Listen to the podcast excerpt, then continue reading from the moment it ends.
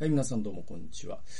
えー、今日はですね、一人ビブリオバトルということで、えー、フリーエージェント社会の到来、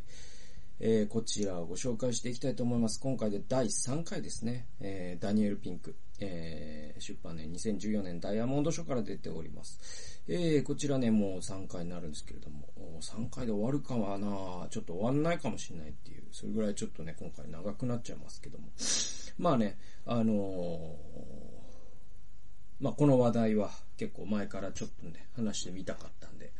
えー、4回行くかもしれませんけども、まあ、まあ、行けるとこまで行きましょう。ね。で、前回まで、前回のおさらいをしておきますと、まあそうですね、第2回で話したのはですね、えー、その静的安定と動的安定、スタティック、ダイナミックっていう話であったりとか、あデジタルマルクス主義の話であったりとか、フリーエージェントネーションクラブっていうのはベンジャミン・フランクリンまで遡るであったりとか、まあそんな話をしました。えー、続いてですね、どんどん引用をご紹介していきます。で、組織論に関してですね、えー、これ、フリーエージェント社会になるとですね、あの、組織論も変わってくるよって話で、176から178です。2箇所引用しますね。176から178まず。えー、企業の組織図には、概して致命的な欠陥がある。組織で働いたことのある人なら誰でも知っているように、組織図は実際の業務の流れを全くと言っていいほど反映していない。これ面白いですよね。そうなんですよね。で、僕もまあ組織でね、働いたことありますけれども、これは本当にそうだと思います。だから、僕のところで言うと、こう、技術士、技技師っていうかね、まあ、理官ですね、その、公務員だったので。で、就任とかいて、えー、で、うんと、主査、あ補佐、あそして、えー、所長。まあ、所長っていうのは、いわゆる課長に相当するんですけども、えー、そんな感じです。で、部長がいて。でね、えっと、結構ね、あの、民間の組織と公務員ってね、結構違うんですよね。民間の組織って課長ってまあそこそこ、あの、いるんですけど、あの、公務員ってね、課長ってもうすごいポジションで、で、部長に至ってはもう天井人みたいな感じなんですよ。本当に。で、例えばそうですね、まあ、中流、なんだろう、人口50万人ぐらいの町の、うんと、市役所の部長になれる人なんて本当にすごい、僕は多分一生懸命頑張っても、部長にはなれないと思いますよ。それぐらいエリートです、部長っていうのは。で、えっ、ー、と、まあ、その上に三役っていうのがあってね。で、えっ、ー、と、上、上、うんと、えっ、と、副市長が今はね、あの、助役と言われていた。で、これがまあ、その、えっ、と、まあ、中央官庁だと事務次官とかになるんですけど、で、ちなみに中央官庁の課長とかっていうのはもう天井人も天井人で、もう僕らなんてもう本当に目が合わせられないんじゃないですか。もう会ったら死ぬんじゃないですか、もう光で。それぐらい偉い人でしたね。僕の、その、当時のね、皮膚感覚で言うと。で、あのー、まあまあ、それちょっと余談ですけど。で、まあ、あの、民間だともうちょっと課長っていうのは割と身近な人で、えっ、ー、と、公務員で言うと主任とかに当たると思うんですよね、課長ね。で、部長っていうのは課長に当たると思うんですよね。で、えっ、ー、と、ちょっとその辺の違いはあれど、おなんだろう、その組織図って実はね、全然その業務の流れと関係なくてっていうのは本当そうで、例えばですよ、あの、組織図上では、ね、まず、なんかプロジェクトっていうか、その仕事があるときに、まず担当者が、え倫理書みたいなのをあげるわけじゃないですか。企画書であったりとか、ね、起案って呼ばれるものであったり、そういう文章を上げていって、で、まず犯行を主査が押して、えー、補佐が押して、所長が押して、えー、そして、えー、もっと大きな仕事だと課長まで行って、部長まで行って、初めて降りてくるみたいなね、えー、そういう意思決定機構があるんだけど、まあそういう、実際そういう風に動くことも稀にあります。だけど、基本的な日常業務に関しては、例えばですよ、この分野に関しては、実は別にポジションとかなんもないんだけど、この担当者がもうめちゃくちゃ知ってると。もうもうね、あの、上の人なんかよりも全然この人のが経験長いし、で、なんだったら上の人もこの人に仕事のやり方聞いてるみたいな人っているじゃないですか、もう。この分野のスペシャリストみたいな人って出てくるんですよ、どうしたって。いや、そうすると、それってその組織図と関係ない仕事の動き方をしてるわけで、ね、えー、だからその、部長ですらその人にしょ、えー、ね、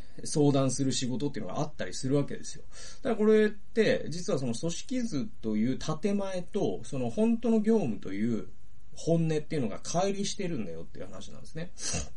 で、えー、続きを読んでいきます。私がこれまで働いたどの組織にも救いようのないほど分かっていない幹部がいる反面、役職上の地位は低くても、組織の要になっているように見える人物がいた。はい、これ皆さんも同意していただけると思います。そうした人物はゴシップの発信源であり、仕事を処理する術を知っている賢者であり、社内の誰とも親しく話せるただ一人の人物である。そして何よりも興味深いのは、そういう人物は組織図の一番上にいた試しがないということだと。これ面白いですね。だから、あの、まあ、ダニエル・ピンクさんはいろんな組織、その、いろんなその会社組織とかですね、役人とかそういう人たちに実際に実地で足を使ってインタビューしてもらったわけですよ。で、その仕事の実態っていうのを調査していくとですね、まあ、さっき言ったような、その組織図と実際の仕事の流れが別だっていうこともあるし、もう一つはその組織において実は扇の要となっている人物って実はその組織で一番偉い人じゃないってことが、ほぼ全ての組織に言えるんだってことが分かってきた。じゃあこの扇の要ってどんな人かというと、もう実はす全ての職員と一番近い社会的関係にあるあの、人が、あ人であり、そして技術、その、ノウハウの蓄積っていう意味でも、そのね、その場所で行われるすべての仕事において、すべて、実は知識も一番深い人であり、ね、えー、っていう、もう、なんかあったら、その人に相談するっていう人がいるんですよ。だけど、その人が、実際にその、ね、えっ、ー、と、部門の長であった試しがないって言うんですよ、ピンクさん。いや、これ面白いですよね。でね、これなんかね、職場の人間科学っていう本だったと思うんですけど、別な本でね、これがすごく面白い形で分析されてて、その人はね、なんかね、あの、いわゆる GPS とかを使って、いわゆるその社社員証にね、えー、っと、なんだったかな、あの、GPS を組み込んだようなシステムをね、入れてもらって実験したんですって。で、そうすると、実際の行動が終えるんですよ。ね。何ヶ月間にわたって、えっ、ー、と、この、例えば10、20人とかの組織で全員に入れるじゃないですか。そうすると、誰が誰と相談してるかっていうのが終えるんですよ。そうするとね、なんていうの、その、線が引けるじゃないですか。そのマインドマップみたいなさ。ああいう線を引いていくと、実はその線が、その、あるね、スポークみたいにハブに集まるって。で、ハブがいくつかあるっていうのもわかるんですよ。で、一番集まる、その中心点にいる人が実はネットワークのハブで、その空港とかで言うと、あの、まあ、世界的なハブの空港ってあるじゃないですか。アムステルダムの空港とかね、えー、ダラスとかですね、えー、まあ、成田もある種そうでしょう。えー、あるいは、まあ、シンガポールとかですね、えー、あとドバイとかですね、その、どっかからどっか A から B に行きたい時に必ず C を通らなきゃいけないっていう点があるじゃないですか。空港とかでね。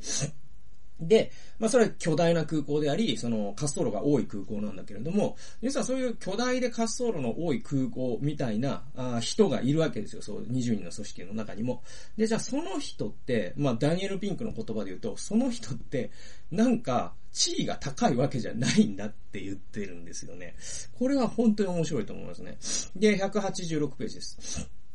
えー、フリーエージェントの組織図は流動的なものだ。流動的なものだからピラミッド型の構造になることもほとんどない。あるプロジェクトでは同格のスタッフだった人間が別のプロジェクトではボスになることもある。今の仕事の下上、下請け業者が明日は依頼主になるかもしれない。えー、フリーエージェントの組織図は従来の企業の 組織図よりも人間の脳に似ている。私たちの脳の中では古いニューロンと新しいニューロンが絶えず結びつき、離れてはまた結びついて新しい回路を作っている。私たちはこうやって物を考え、物を学び、物を記憶するのだ。従来の20世紀型の雇用形態に比べて、フリーエージェントという働き方の方が人間の性質に調和しているのはもしかするとこのためなのかもしれないと。ね。なので、あのー、実はね、その、20人の人が組織を作るとどうしたって、その組織図っていうのはピラミッド構造になるんです。これはもうあの、マックス・ウェーバーがもうね、予言してるんですよ。そうなるよと。で、そして、えっ、と、いわゆる、えー、テ、えー、テクノ、クラシー、ん？テクノクラシーえっ、と、だから官僚統治と言われる状態になるんだと。ね？えー、テクノクラートとか、あが、あビュロクラシーか。ビュロクラシーだ。そうそうそう。官僚統治ってのはビュロクラシーって呼ぶんですけど、そのビュロクラシーになるよと。で、ビュロクラシーって何何かっていうと、もう取りも直さずピラミッド構造なんですよね。で、そのピラミッド構造にどうしたって人が組織を作るとなるんだと。んだけれども、実はその20人が組織を作らずに全員がフリーランスで働いたと仮定してみてほしいと。全員がですね、個人事業主として、ある人は靴屋さん、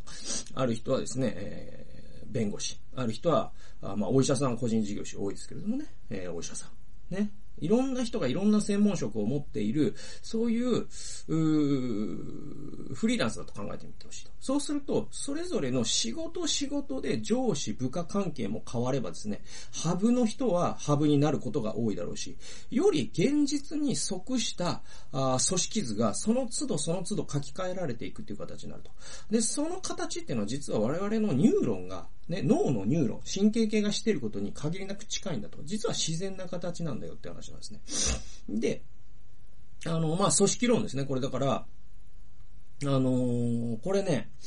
結構、あの、副読本として、あの、ティール組織っていうね、結構、去年かな、売れた本があって、これ僕も読みました。すごい面白かったです。で、っていうのが、えー、まあ、組織進化論みたいな話で、組織っていうのが、その、人類、有史以来ですね、石器時代、えー、狩猟採集時代から農耕時代になり、そして、えー、産業革命が起こり、そして、えー、ね、えー、まさにビロクラシーみたいなのができて、で、なおかつ今、脱中心化っていうのを進んでて、フラットな組織みたいなのがあるんですよ。で、それがグリーンな組織だっていうふうに、えー、その、ティール、ティール組織の著者は言うんですよ。そして、そのグリーンからさらに我々はティールな組織っていうのを見出しているっていうんですよね。で、実際にいくつかの先進的な企業を挙げて、で、そういう企業ってですね、まさにここでピンクが言っているような企業なんですよ。だからその全ての構成員がフリーエージェントのように動く。そしてそこには命令系統もなければ組織図もない。えだけれども、その目的のために、えいわゆるそのギグエコノミーみたいな感じで、ある目的のために、その必要な人が集まって、そして仕事してまた解体していくみたいなこと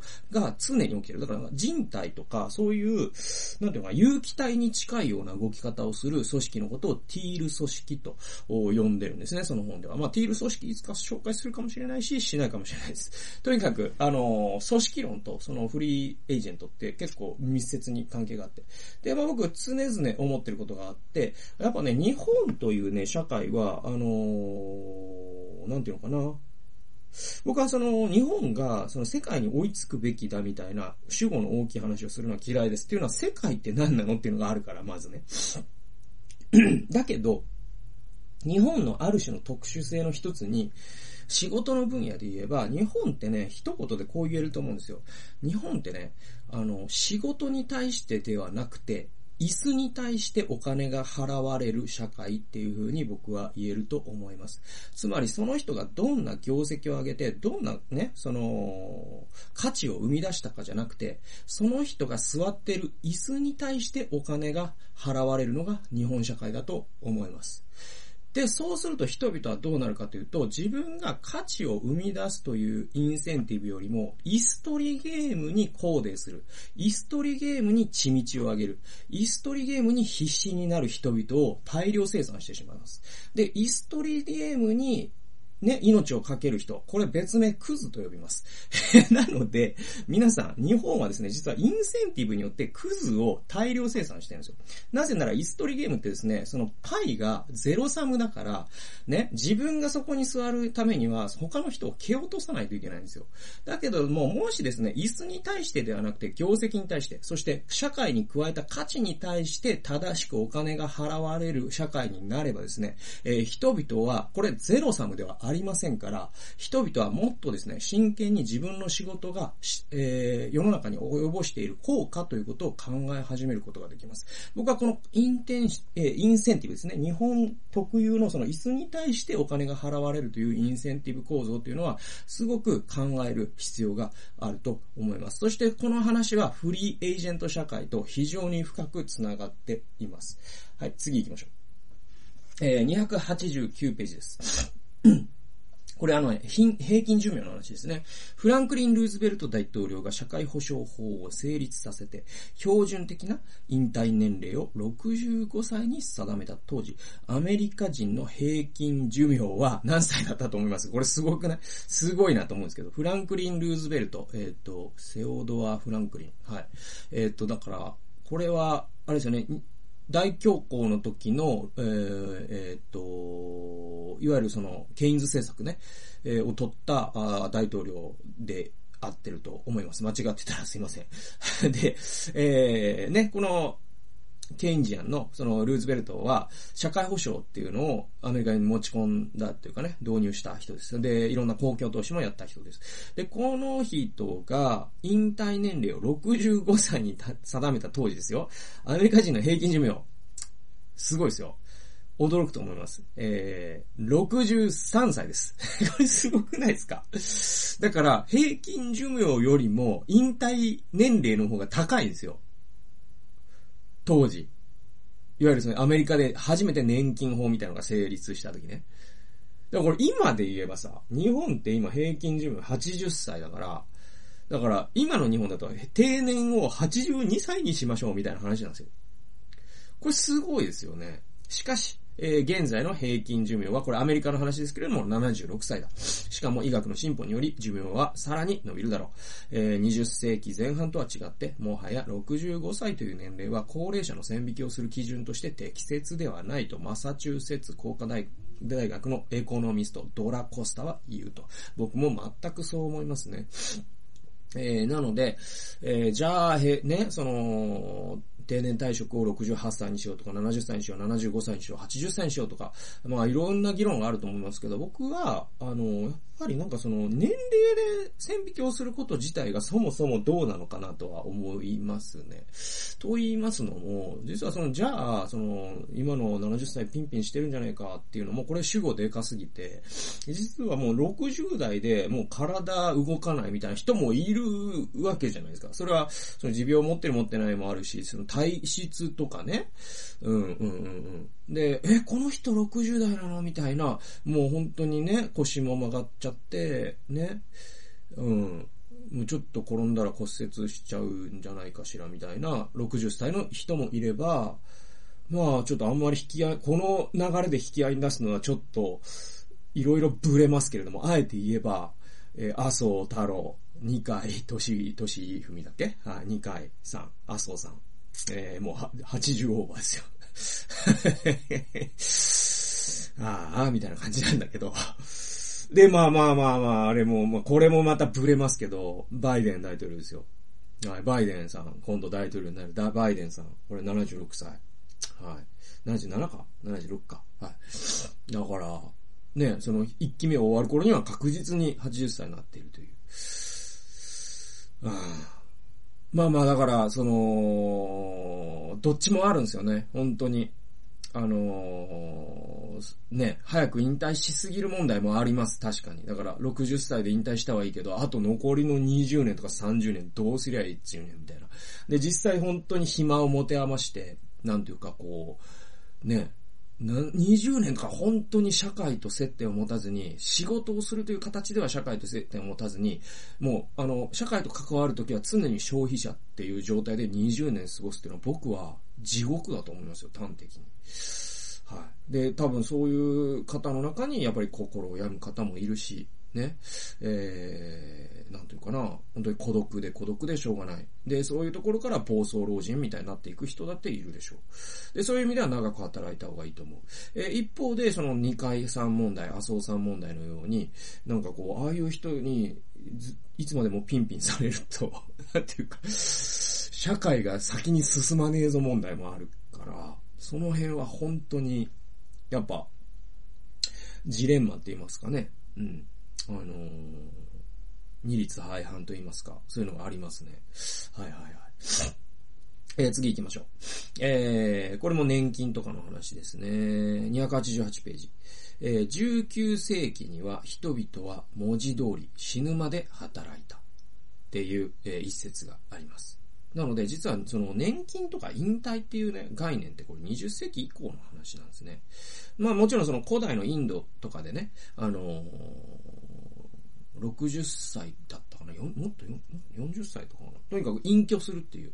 あのね、ある年齢に達するともう山で暮らすっていう制度があって、たんですよ。インドとかで。で、これは多分、さっきの二階さん問題、厚尾さん問題みたいなのを歴史で繰り返しすぎて、これはまずいぞと。若い人が中心になんないと社会、社会死ぬぞみたいになって、そういう隠居制度ができたんでしょうけど、まあでも、その19世紀は少なくとも引退という、もうね、その引退とか年金という言葉すらもね、なかったわけで。で、えー、293ページ行きましょう。すべての人が同じ年齢で、えー、引退するという制度と雇用主の負担による、えー、企業年金の制度は、官僚制の発展と大企業の成長とともに形成されたものであり、このシステムの普及に拍車をかけたのは、高齢の労働者の生産性は総じて落ちていくという考え方だった。と歴史家のスタンリー・パーカーは書いている。社会保障法を作った議員たちは、現代の産業で必要とされない高齢者の人口が増えたことにより、高齢者向けの社会保障プログラムが必要になったと考えたのだろう。MIT のコスタは書いている。しかし、えー、21世紀を迎えて、こうした前提は非現実的になってきている。えー、数十年先には、奇妙なアナクロニズムとみなされるようになるかもしれない。アナクロニズムっていうのは、日本語だと時代錯誤という意味ですね。えー、工業、えー、工業経済の時代には、年をとって曲がった背骨は大きな負債だったが、知識経済の時代には、年輪の刻まれた脳みそは大きな財産なの。はい。ということでですね、これ実は、その、まあ、ここに書いてある通りですけれども、その20世紀っていうのはですね、その工業の時代、えっ、ー、と、インダストリーの時代なんですね。えー、だから、主軸産業が製造業だったわけです。で、製造業が主軸産業で、しかも大企業が多かったから官僚制っていうなるなるじゃないですか。それが生んだのが実は年金制度という制度なんだっていうふうに、えー、マサチューセッツ工科大学のコスタ教授は言ってるわけですよ。えー、そして、えー、じゃあ今21世紀になって今知識社会って言われてるんですね。えー、つまり、その富を生むのは、その筋肉ではなくて頭脳だってなってるんですよ。もちろん筋肉も大事なんですよ。筋肉もね、だから僕筋トレしてるんだけど、だけど、あの、価値っていうのはアイデアから生まれるっていうのは、まあもう最初、第1回で言いましたけれども、そういう社会のことを知識社会って言います。で、知識社会化の流れはこれから止まらないでしょう。それなぜならば、その多くのラインね、工場、そのいわゆるそのフォード革命っていうのが起きて、えー、そうすると人はすごく少なくて済むようになったわけですよ。ね、ガレージで車を組み立てるのに何人の必要が、人が必要か、何時間必要か考えてみてください。えー、それがラインになったわけですから、あね、あもう一日中一つのネジだけやってればいいっていう人がいます。います。えー、いればよかった。あいればいいようになった。だから人は少なくて済むようになった。えー、ところがですね、今、あの、まあ、あの、まあ、ドイツとかがですね、製造業3.0とかっていうのを推し進めている、えー、ことがあります。えー、つまり、その工場自体をもう AI 化してしまおうってなるとですね、ますます来に人が張り付く必要がなくなるわけですよ。ね、そうするとですね、もう筋肉を資本として、えー、なんていうお金を稼ぐという、えー、そういう分野がどんどん少なくなっていく。まあ、自動運転とかもそうですよね。えー、で、そうするとですね、ますます頭脳を使って、アイディアによって、価値を生み出す。つまり問題を解決したりとかですね、え新しいことを提案したりとかですね、新しい価値を創出する。えそういったことによって価値を生み出さないとお金が稼げない時代になってきている。で、これは厳しいことでもあるんだけれども、産業構造の変化という意味では、老人にとっては実は福音なんですね。というのは、そのら腰の曲がったおじいちゃんは LINE でもはやボルトすら締めれないんだけれども、え、皆さん、スティーブン・ホーキング考えてみてくださいよ。ね、この方はまあ亡くなりましたしたよね。えー、だけれども、この人、新筋ジストロフィーで、えー、もうずっとね、あの、映画出てます。博士の愛した数式だったと思うんですけれども、えー、確か。で、えっ、ー、と、まあ、20代の時にもう筋ジ、筋ジストロフィーだっていうことが分かりまして、で、もう、車椅子になり、喋れなくなり、J、もう本当に、あの、音声合成機械によってずっと喋り続けた。あだけれども彼は死ぬ最後の瞬間までその宇宙論に関して価値ある発言、そして研究、そして、えー、著書を、えー、表し続けたわけですよ。だから、その、体が動かなかろうが、ね、知識社会においては、シワの刻まれた脳みそさえあれば価値が生み出せるわけですよ。そうするとですね、じゃあ、その年金制度みたいなものって、いわゆるその、体体が動かなくなっちゃった人のためにその人仕事できないから、えー、作ろうよって考えたのが年金制度であるとするならば、体が動かなくなっても価値を生み出せる社会になった場合、じゃあ果たしてその前提が変わっても年金制度って必要なの？みたいな議論が今起きているっていう話です。次行きましょう。えー、そうですね。あ、あと2箇所で結構中途半端に残したんで、あの、引用箇所はここまでにしましょう。で、第4回に突入します。で、まあ今25分で、そうですね、まあ、あの別に30分まで話す必要もないんですけれども、まあ今日話したことは組織論であったりとか、その年金の話であったりとか、知識社会っていう話ですけれども、まあ本当に、あの、椅子に対してお金が払われるっていう状況は、本当に変わらなきゃいけないなと思います。というのは、椅子に対してお金を払うほど、もう社会に余裕がなくなってきてるってこともあるんですよね。えー、なので、あの、日本は一刻も早く、業績に対して、そしてまた価値、生み出した価値に対してお金が払われるという雇用制度に、え切り替えていかなければいけないと思う。えだけれども、そのそこで気をつけないといけないのは、その一口にじゃあ雇用の流動性っていうのを叫んでいる、ああいう竹中平蔵さんのようなですね、え、人たちによって、その人、その労働というものが、使い捨ての労働力というものをいかに安く買い叩くか、みたいな話にすり替えられることがあります。これには皆さん気をつけた方がいいんですよ。なのでですね、本当に、あの、この話って仕事って誰でもやりますから、すぐ誰もが関係ある大事な話だと思いますので、まあ、丁寧に第4回まで、え話していきたいと思います。今日も聞いてくださってありがとうございました。それではまた次回の動画及び音源でお会いしましょう。さよなら。